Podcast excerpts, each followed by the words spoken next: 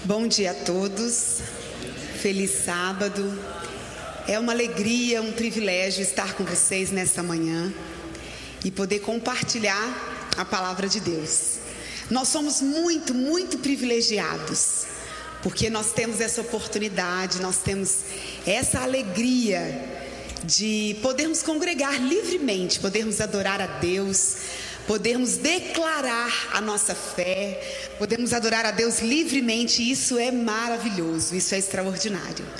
E nós temos que desfrutar desses momentos, aproveitar cada um deles, porque a gente sabe que eles não vão durar para sempre, tá? Então, a gente precisa aproveitar esse tempo. Hoje, gente, eu não sei se todos vocês sabem, provavelmente não, mas hoje a igreja adventista comemora o sábado missionário da mulher adventista. essa, essa data, vamos dizer assim, esse momento, essa ocasião, é para a gente pensar nessa, no nosso propósito. E é claro que a igreja adventista tem mulheres e tem homens, mas eu precisava dizer uma coisa para vocês. A mulher hoje, ela é a persona, vamos dizer assim, é o perfil que representa a maioria dos membros na igreja adventista, tanto na União Centro-Oeste Brasileira, que é essa região que nós estamos aqui, como em sul-americana. Então veja, uma mulher adulta, presente nos cultos, é, que tem um nível de escolaridade um pouco maior do que os homens, isso não é nenhuma, é só uma característica, é só um item, né, é só um dado, e que permanecem mais tempo na igreja. Esse é, esse é o perfil, vamos dizer, da maioria dos membros que compõem a igreja adventista do sétimo dia hoje. Mas essa é só uma informação, é só um detalhe. Eu não quero aqui é, é, chamar atenção para nada disso como se fosse algo melhor ou superior. Não. Estou só é, despertando a nossa atenção e dando essa informação para que nós mulheres que estamos aqui entendamos que nós somos hoje a figura que representa a igreja adventista em toda a divisão sul-americana hoje. Então é o seguinte, gente, então a gente precisa entender, em primeiro lugar, todos nós que estamos aqui, qual é o propósito da igreja adventista do sétimo dia? Por que, que ela existe? Eu sei que eu tenho, que a gente tem visitantes entre nós, pessoas que não são adventistas. Não tem problema também, essa mensagem também serve para você. Porque conhecer isso, ter essa informação, é importante para todos nós que estamos aqui e para vocês que estão nos visitando também. Já parou para pensar que essa igreja surgiu? Como que esse movimento surgiu? De onde que ele vem? E eu quero comentar um pouco sobre isso com vocês hoje. Uh, nós entendemos pelo estudo da Bíblia que a igreja adventista ela nasce dentro de um cronograma, vamos dizer assim, profético. Ela tinha um tempo determinado dentro da profecia para surgir. E eu quero explicar um pouco isso para vocês, não com riqueza de detalhes, porque a gente não teria tempo aqui para explorar os detalhes disso. Mas, se a gente voltar um pouquinho no tempo, a gente vai encontrar um profeta, o nome dele era Daniel. Daniel era um judeu e ele foi levado para a Babilônia ainda na sua adolescência, por volta dos seus 17 anos. E ele foi levado para a Babilônia como um, um cativo é, o rei Nabucodonosor invadiu Jerusalém e levou alguns judeus lá para a Babilônia. E lá na Babilônia, Daniel e os seus amigos que estavam lá não tinham a liberdade que nós temos de adorar a Deus, de servir a Deus, de ir à igreja, de, de congregar com seus amigos, com seus irmãos. Eles não podiam fazer isso, eles não tinham essa chance, essa, essa oportunidade. Mas Daniel, ele continuava. É, firme, vamos dizer assim, buscando a Deus. Sabem por quê? Louvado seja Deus por isso. A gente tem liberdade de consciência. E na nossa mente, no nosso coração, a gente pode adorar a Deus, servir a Deus e querer fazer a vontade de Deus aonde a gente estiver. É claro que quando a gente tem a oportunidade de estar junto, de fazer isso junto, isso é muito melhor, certo? Mas, mesmo lá na Babilônia, distante de todo o seu povo, Daniel continuava buscando a Deus querendo fazer a vontade de Deus, tendo uma vida que não era independente de Deus. E é interessante, extraordinário, porque a Bíblia diz que Deus, ele procura do céu as pessoas que querem fazer a vontade dele. Sabiam disso? A Bíblia fala isso. E todas as pessoas na face dessa terra que querem conhecer a Deus, que querem fazer a vontade de Deus, que buscam isso de todo o coração, elas serão encontradas pelo Senhor, a despeito de nós. Mas que seja através de nós, né? E Daniel era essa pessoa. Por isso Deus entregou a Daniel mensagens, gente, muito importantes. Mas muitas das mensagens que Deus entregou a Daniel, elas não eram diretamente para ele. Deus revelou a Daniel a sequência de fatos que aconteceriam na face dessa terra. Fatos importantes. Mas ele disse assim para Daniel: Daniel, sela as palavras deste livro, porque essa mensagem que eu estou dando para você, ela não é para você, ela é para o tempo do fim. Não é interessante isso? Isso foi 600 anos antes de Cristo, quando Daniel começou a receber as visões e as orientações que ele teve. Antes de Daniel receber uma visão, Deus deu ao rei Nabucodonosor um sonho. E nesse sonho tinha uma estátua. E essa estátua, ela era é, feita de metais, né? Ouro, prata, bronze, ferro. E cada um dos metais dessa estátua representava um reino e um poder que existiria sobre essa terra. Deus mostrou para Daniel o que significava aquele sonho. Daniel revelou o sonho ao rei Nabucodonosor. E anos depois, Daniel teve uma visão. E ele viu quatro animais. Esses quatro animais representavam os mesmos reinos que Nabucodonosor tinha visto naquela estátua. Mas Deus estava chamando a atenção de Daniel para um evento dentro é, dessa visão. Eram quatro animais, eles também representavam os reinos e a sequência de reinos. Depois dessa visão, Daniel viu dois animais em outra ocasião, alguns anos depois. Mas nessas duas ocasiões, nessas duas visões, Deus estava chamando a atenção de Daniel para um poder. Cada um desses animais representava um reino, representava um poder. Só para a gente voltar um pouquinho para ficar mais didático, o primeiro animal, que era o leão, representava a Babilônia. O segundo animal, que era um urso, representava a Medopérsia. O leopardo ali, com três cabeças, quatro cabeças, na verdade, representava a Grécia. E o último animal que vocês estão vendo lá no cantinho, vindo lá atrás, era um animal terrível e espantoso. Não existia nenhum animal que Daniel conhecesse que pudesse servir de referência para ele descrever esse animal. Então ele disse: era um animal terrível e espantoso. Na cabeça desse animal surgia um chifre pequeno, tinha dez chifres. Desses dez chifres, três caíam e subia um chifre pequeno. A atenção de Daniel é chamada para esse chifre pequeno e para as obras e as coisas que esse chifre pequeno faria. Esse chifre pequeno também representava um poder.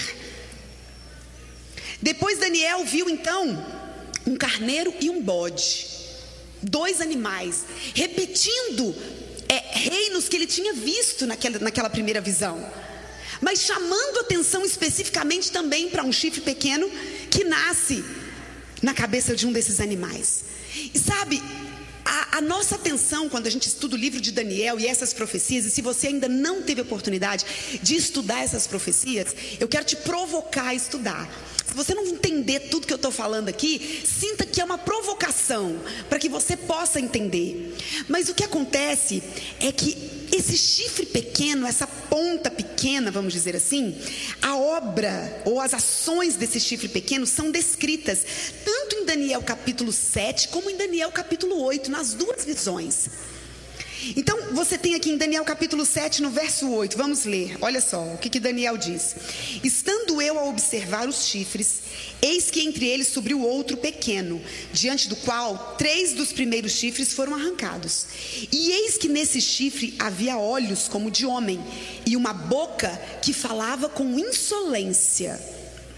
Se a gente continuar, a gente vai ver que tem mais uma vez a, a descrição é, da obra desse chifre pequeno, e no verso 25 diz assim: é, proferirá palavras contra o Altíssimo, magoará os santos do Altíssimo, cuidará em mudar os tempos e a lei, e os santos lhe serão entregues nas mãos por um tempo, dois tempos e metade de um tempo. Daniel 7, verso 8 está falando da obra desse chifre pequeno. Daniel 7, 25 também está falando da obra desse chifre pequeno. E quando a gente vai em Daniel capítulo 8, A gente chega no versículo 10, e aqui na segunda visão, mais uma vez a atenção de Daniel é chamada para as obras que as coisas que esse chifre pequeno faria. E a gente tem aqui, então nós vamos ler o verso 10. Cresceu até atingir o exército dos céus, alguns dos exércitos das estrelas lançou por terra e os pisou. Sim, engrandeceu-se até o príncipe do exército. Dele tirou o sacrifício diário e o lugar do seu santuário foi deitado abaixo. O exército lhe foi entregue como sacrifício diário por causa das transgressões, e deitou por terra a verdade, e o que fez prosperou. Para aqui um pouquinho, olha só.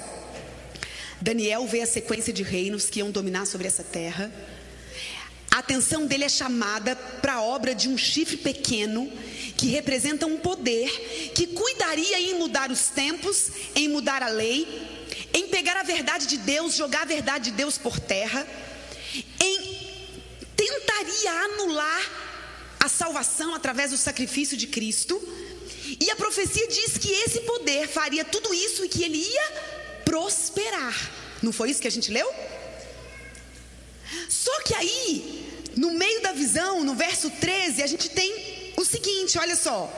Depois ouvi um santo que falava e disse ao outro, santo ou anjo, aqui a gente pode usar, na, na, na, a tradução pode ser por santo ou por anjo. Dois anjos conversavam e um anjo perguntou para o outro: Até quando durará a visão do sacrifício diário e da transgressão assoladora? Visão na qual é entregue o santuário e o exército a fim de serem pisados? Um anjo perguntou para o outro: Até quando vai durar essa obra desse chifre pequeno? Até quando ele vai fazer isso? Vai jogar a verdade por terra? Vai prosperar? E aí no verso 14 tem uma resposta. E ele me disse: Até duas mil e trezentas tardes e manhãs, e o santuário será purificado. Gente, se você continuar lendo Daniel capítulo 9, tem toda a explicação dessa profecia. Você vai ver que Daniel ficou um pouco angustiado, preocupado com tudo isso que ele viu, que ele ouviu, que ele não entendeu muito bem.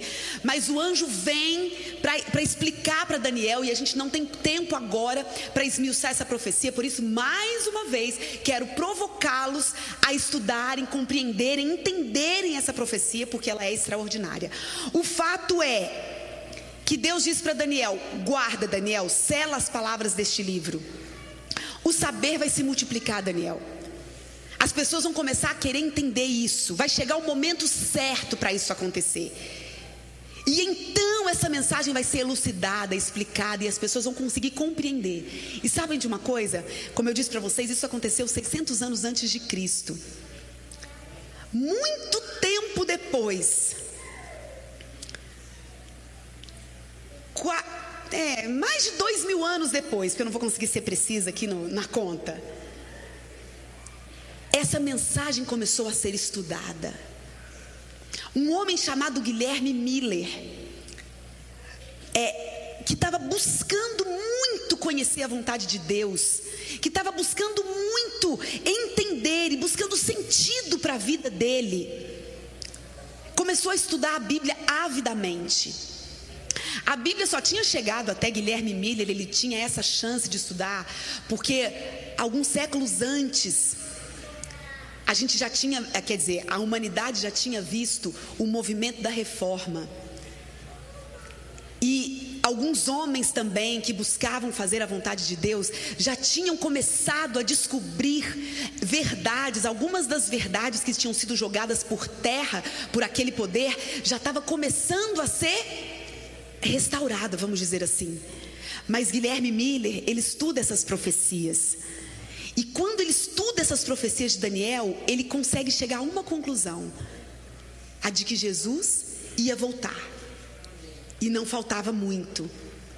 Quando ele pega esse texto até 2.300 tardes e manhãs, Dan, é, Guilherme Miller consegue entender quando que esse período começava a ser contado e qual seria o fim desse período. E ele entende: Jesus vai voltar daqui a alguns anos. E pelas suas contas, Guilherme Miller entendeu que Jesus voltaria em 22 de outubro de 1844.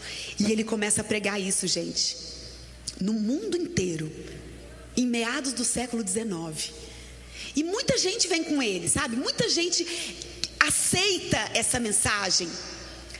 Teve gente que começou a estudar junto, que se debruçou sobre a palavra de Deus também, que quis conhecer a palavra de Deus. E teve gente que veio por conveniência, pensando: bom, já que ele vai voltar mesmo, deixa eu ir também, né? Porque eu não vou querer ficar para trás. Mas nós sabemos que no dia 22 de outubro de 1844, Jesus não voltou.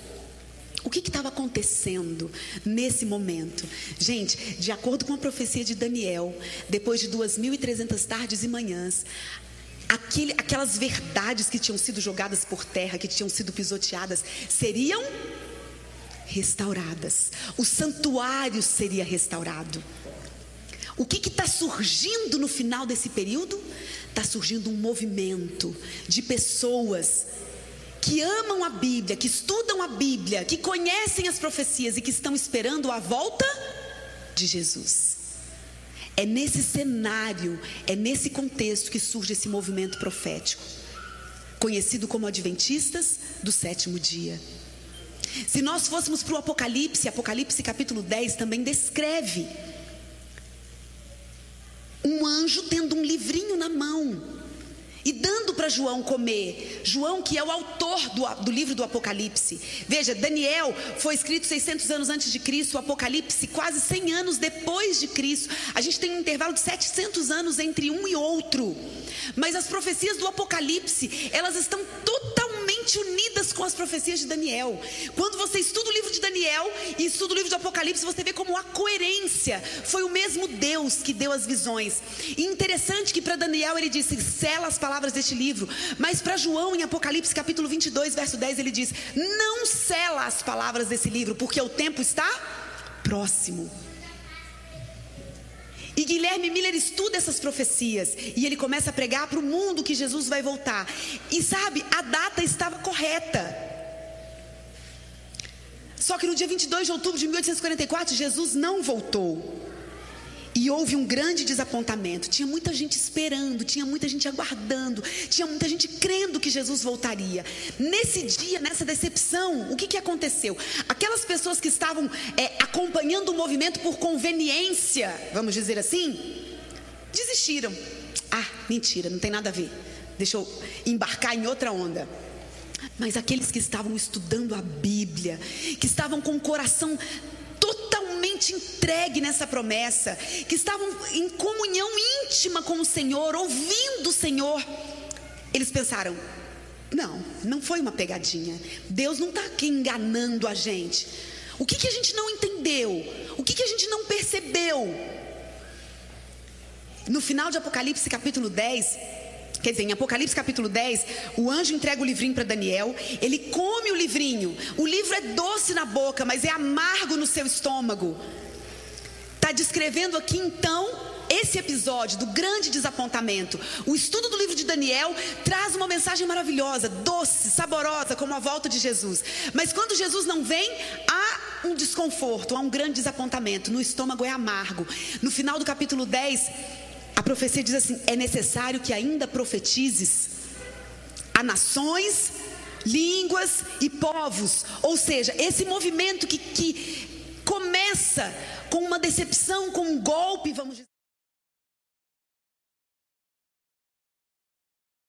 A última mensagem que este mundo precisa ouvir mensagem de que Jesus está voltando. O que Jesus queria mostrar para Guilherme Miller e para aquele povo é que naquele dia, no dia 22 de outubro de 1844, começava no céu a última fase do juízo antes da volta de Jesus o juízo investigativo. Era como se fosse a contagem regressiva para a volta de Jesus. Não que ele precise de todo esse tempo para fazer, para realizar essa etapa do juízo, vamos dizer assim. Quem precisa de tempo, gente? É Deus? Quem precisa de tempo? Nós. Nós precisamos desse tempo. E sabem, Deus, ele é muito generoso no tempo.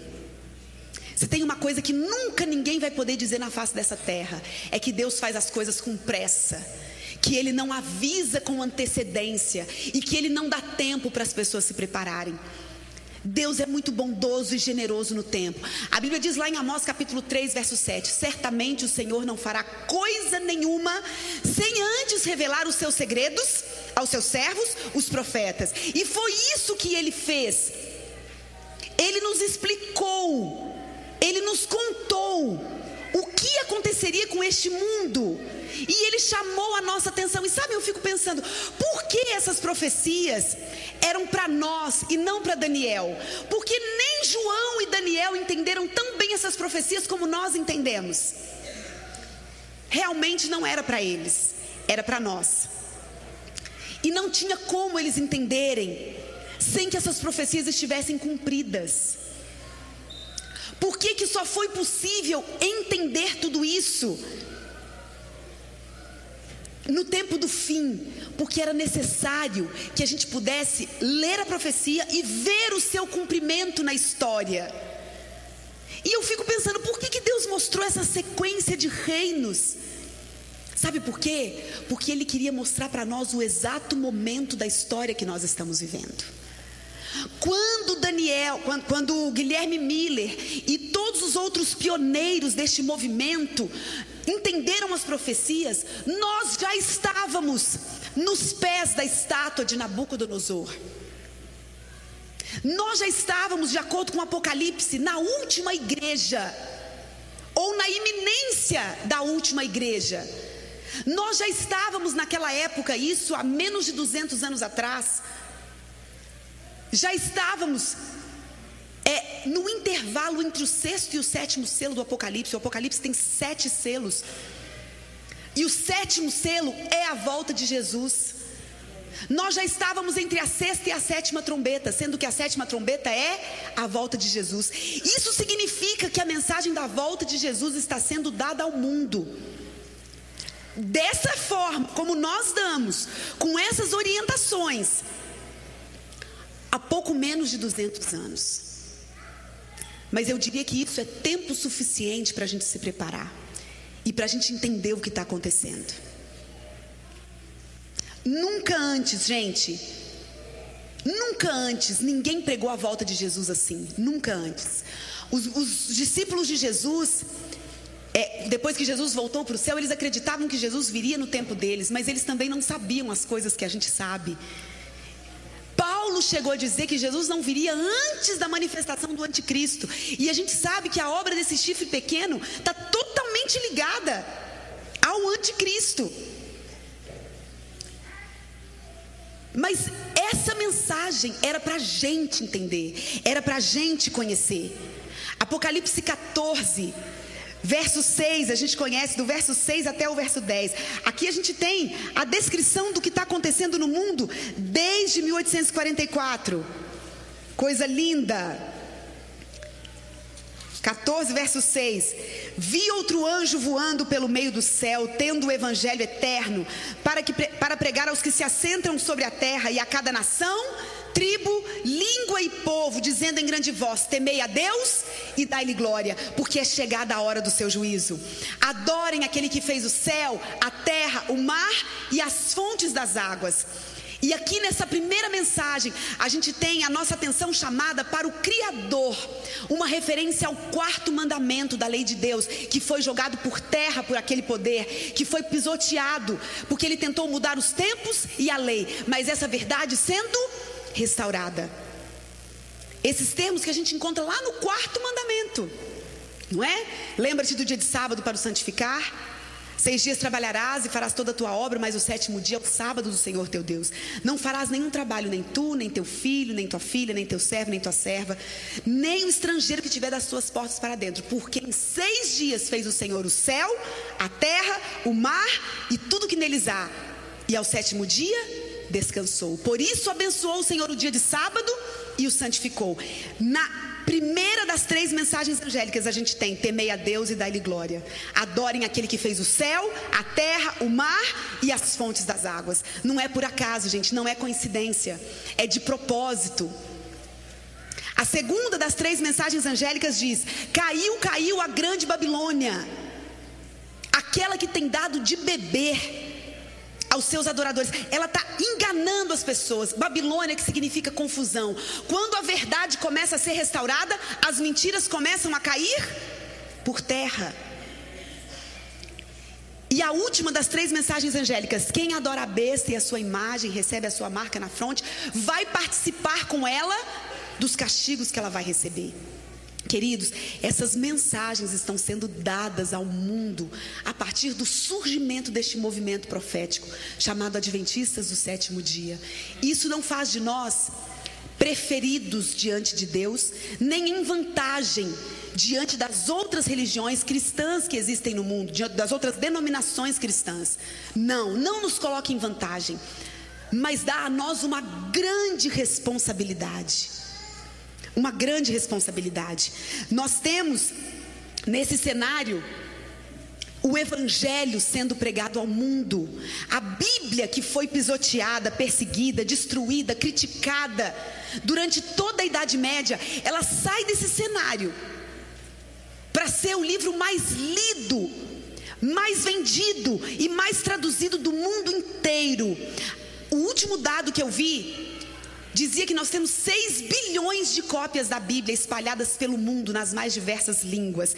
E isso contrariando todas as expectativas, porque na Idade Média teve gente que disse assim que daqui a pouco a Bíblia ia ser esquecida, de tanto que ela foi destruída, proibida, perseguida, criticada. Mas o que eu acho mais interessante é que quanto mais se critica o conteúdo da Bíblia, mais se prova que ele é verdadeiro. Porque sabe quando você coloca um metal puro no, no fogo, as impurezas se queimam, o que, que sobra? Sobra o que está mais puro e verdadeiro. Então, critica-se a Bíblia, pois o seu conteúdo se demonstra cada dia mais relevante, mais atual, mais importante e mais necessário para nós. E é essa mesma Bíblia que diz que o último sinal da volta de Jesus, o sinal definitivo da volta de Jesus seria: e este evangelho do reino será pregado a todo mundo para testemunhar a todas as nações e então virá o fim. E aqui eu quero ir para a parte final dessa mensagem. Amados, eu já fiquei um pouco preocupada, já fiquei um pouco ansiosa até, pensando, meu Deus, se Jesus vai voltar só quando o evangelho for pregado no mundo, Talvez demore muito ainda, mas o Senhor me mostrou outra coisa. O Senhor me mostrou que Mateus 24, 14 não é uma profecia condicional. Assim como ele mostrou e indicou é, quais seriam os sinais, como guerras, rumores de guerras, terremotos, o amor se esfriaria de quase todos. A profecia do, da pregação do Evangelho, ela não é condicional. Ele diz: e o Evangelho do Reino será pregado em todo o mundo. E sabem de uma coisa? Nunca antes o Evangelho foi tão pregado no mundo como é hoje. Nunca antes. O Evangelho é pregado no mundo hoje 24 horas por dia, de forma ininterrupta. E sabe por que eu estou dizendo isso para vocês? Porque não tem só pessoas pregando o Evangelho, graças a Deus tem. Mas nós temos rádio, nós temos TV, nós temos a internet. Você grava um vídeo falando de Jesus, contando a verdade, e o vídeo fica lá e as pessoas podem continuar assistindo quantas vezes elas quiserem. E graças a Deus, porque Ele levantou muitos pregadores nesse tempo. E aí eu pergunto para você, e eu e você? Nós estamos participando da pregação do Evangelho no mundo porque essa obra está acontecendo. Isso está acontecendo. Pregar o Evangelho é um privilégio que o Senhor nos deu. Gente, muitas vezes a gente pensa que é uma obrigação, que é um dever, e que se a gente não pregar o Evangelho, Jesus não vai voltar. Pois eu quero dizer para vocês que isso não é verdade. Pregar o Evangelho é uma alegria, é um privilégio. Deus comprou o presente e entregou na nossa mão só para a gente dar, só para a gente entregar. E se eu e você não pregarmos o Evangelho, o Evangelho será pregado ao mundo sim.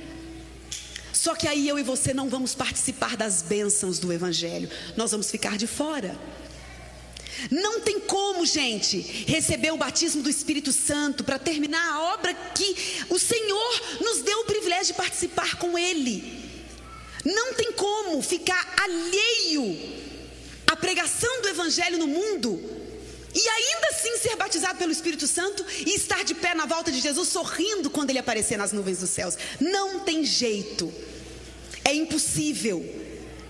Sabe, a maior alegria de Deus no dia da volta de Jesus vai ser receber a gente no céu. Vocês acham que Deus está preocupado com alguma coisa aqui nessa terra, além de nós que moramos aqui, que vivemos aqui? Não. Tudo que foi feito e que é feito o tempo todo é em favor da nossa salvação. A maior alegria de Deus vai ser receber a gente lá.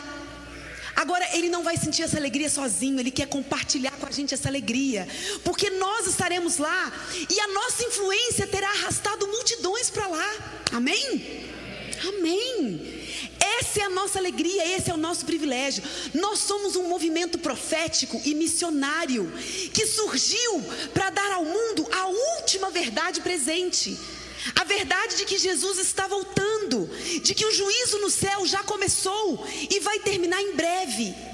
A verdade de que nós estamos vivendo hoje o tempo da graça. E sabe o que mais? O Senhor nos prometeu o seu espírito. Ele prometeu derramar o seu espírito sobre nós, para que nós pudéssemos ter ousadia para pregar o evangelho. E nos lugares onde a gente não pode ir, gente, vocês sabem que existem países no mundo muçulmanos, por exemplo, onde é proibido pregar o evangelho. Mas eu quero dizer para vocês que o evangelho está sendo pregado lá também, sabem por quê? Existem missionários lá, mas mais do que isso, não são raros os relatos de pessoas que vivem nesses países, muçulmanos inclusive, que dizem que sonham com Jesus. Jesus vai até eles pessoalmente, e ao sonharem com Jesus, a atenção deles é despertada para o cristianismo. E lá eles podem encontrar missionários que estão lá disfarçados como agentes secretos de Deus, porque lá eles não podem distribuir o livro missionário como a gente faz aqui. Eles não têm uma TV, uma rádio, sabe? Eles não podem abordar as pessoas para convidar para irem à igreja, para um pequeno grupo em casa. Eles não podem fazer isso. Tudo é feito escondido. Mas Jesus avisa as pessoas que estão procurando a verdade e elas vão atrás dos missionários. E isso não é extraordinário? Gente, tem muita gente nesse mundo que está querendo encontrar a verdade. Eu sei que tem gente que não está. Tem gente que precisa de Jesus, mas não quer Jesus. Aliás, todo mundo precisa de Jesus, mas tem gente que não quer. Eu sei disso. Tem gente que você talvez tenha oferecido um estudo bíblico, convidado para vir à igreja, para ir no seu pequeno grupo, e a pessoa talvez tenha recusado. Vamos continuar orando por essas pessoas. Mas eu quero dizer para você que tem muita gente procurando a verdade no mundo.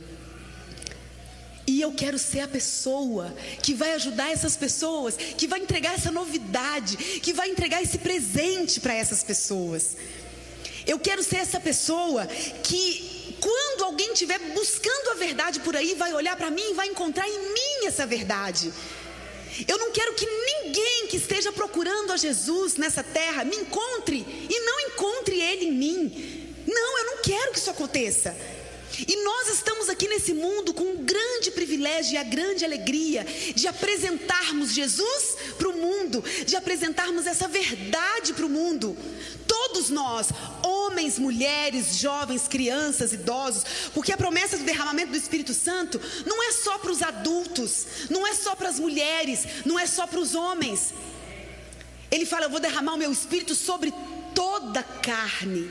Vossos filhos e vossas filhas profetizarão, vossos jovens terão visões, os idosos terão sonhos, todos vão profetizar, todos vão pregar, todos estarão cheios do Espírito Santo, todos aqueles que quiserem e que buscarem e que reclamarem essa promessa.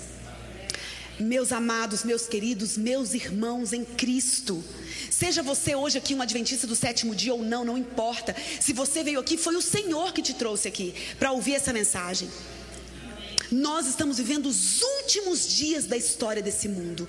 Até o tempo de graça que o Senhor nos dá, ele tem limite. Não vai durar para sempre. Eu acho que o mal, gente, ele fez muito bem o seu trabalho até aqui. A gente tem visto coisas horríveis acontecerem nesse mundo. E eu tenho certeza que não é porque as coisas precisam piorar que Jesus ainda não voltou. Eu tenho certeza disso. Jesus ainda não voltou, porque tem pessoas nesse mundo que precisam de um pouquinho mais de tempo. Que esse pouquinho mais de tempo vai ser importante para elas. Mas está chegando o dia em que o último sim terá sido dado, o último não também. E Jesus vai sair do lugar santíssimo no santuário celestial, onde ele começou o juízo investigativo em 1844. E ele vai voltar para recolher o seu povo, aqueles que o amam, aqueles que o esperam, aqueles que o aguardam. E como esse povo, o povo da profecia, o povo que tem essa mensagem, a gente não, precisa, não tem motivo nenhum para a gente não estar tá lá, gente. Você vai estar tá fazendo o que nessa hora se você não estiver lá? Tenho certeza que nada de melhor. Hoje é o tempo da gente se entregar para Jesus. Ainda dá tempo, gente, ainda dá tempo. Ainda dá tempo da gente se envolver na pregação do Evangelho. Ainda dá tempo de clamar o batismo do Espírito Santo. Ainda dá tempo de pregar o Evangelho. Ainda dá tempo. É só a gente aproveitar esse tempo, esse restinho de tempo, e nós veremos o Senhor fazer coisas maravilhosas através de nós. A gente só precisa tomar cuidado para a gente não pensar que foi a gente que fez, porque a gente vai ver coisas extraordinárias acontecendo. A gente vai ver a vida das pessoas sendo transformada. E a gente vai poder louvar e adorar Jesus por tão grande salvação. O coral vai cantar agora. E o meu apelo para cada um de nós nessa manhã hoje é que a gente aproveite o tempo que a gente ainda tem, que a gente não perca mais nem um segundo da nossa vida, para que a gente dedique todo o nosso tempo, todos os nossos talentos, todo o nosso vigor para dar ao mundo essa mensagem. Você vai começar pelas pessoas que você conhece. Nós não podemos viver nessa terra, meu, nem um dia sem estarmos orando e trabalhando pela salvação de outras pessoas. Amém.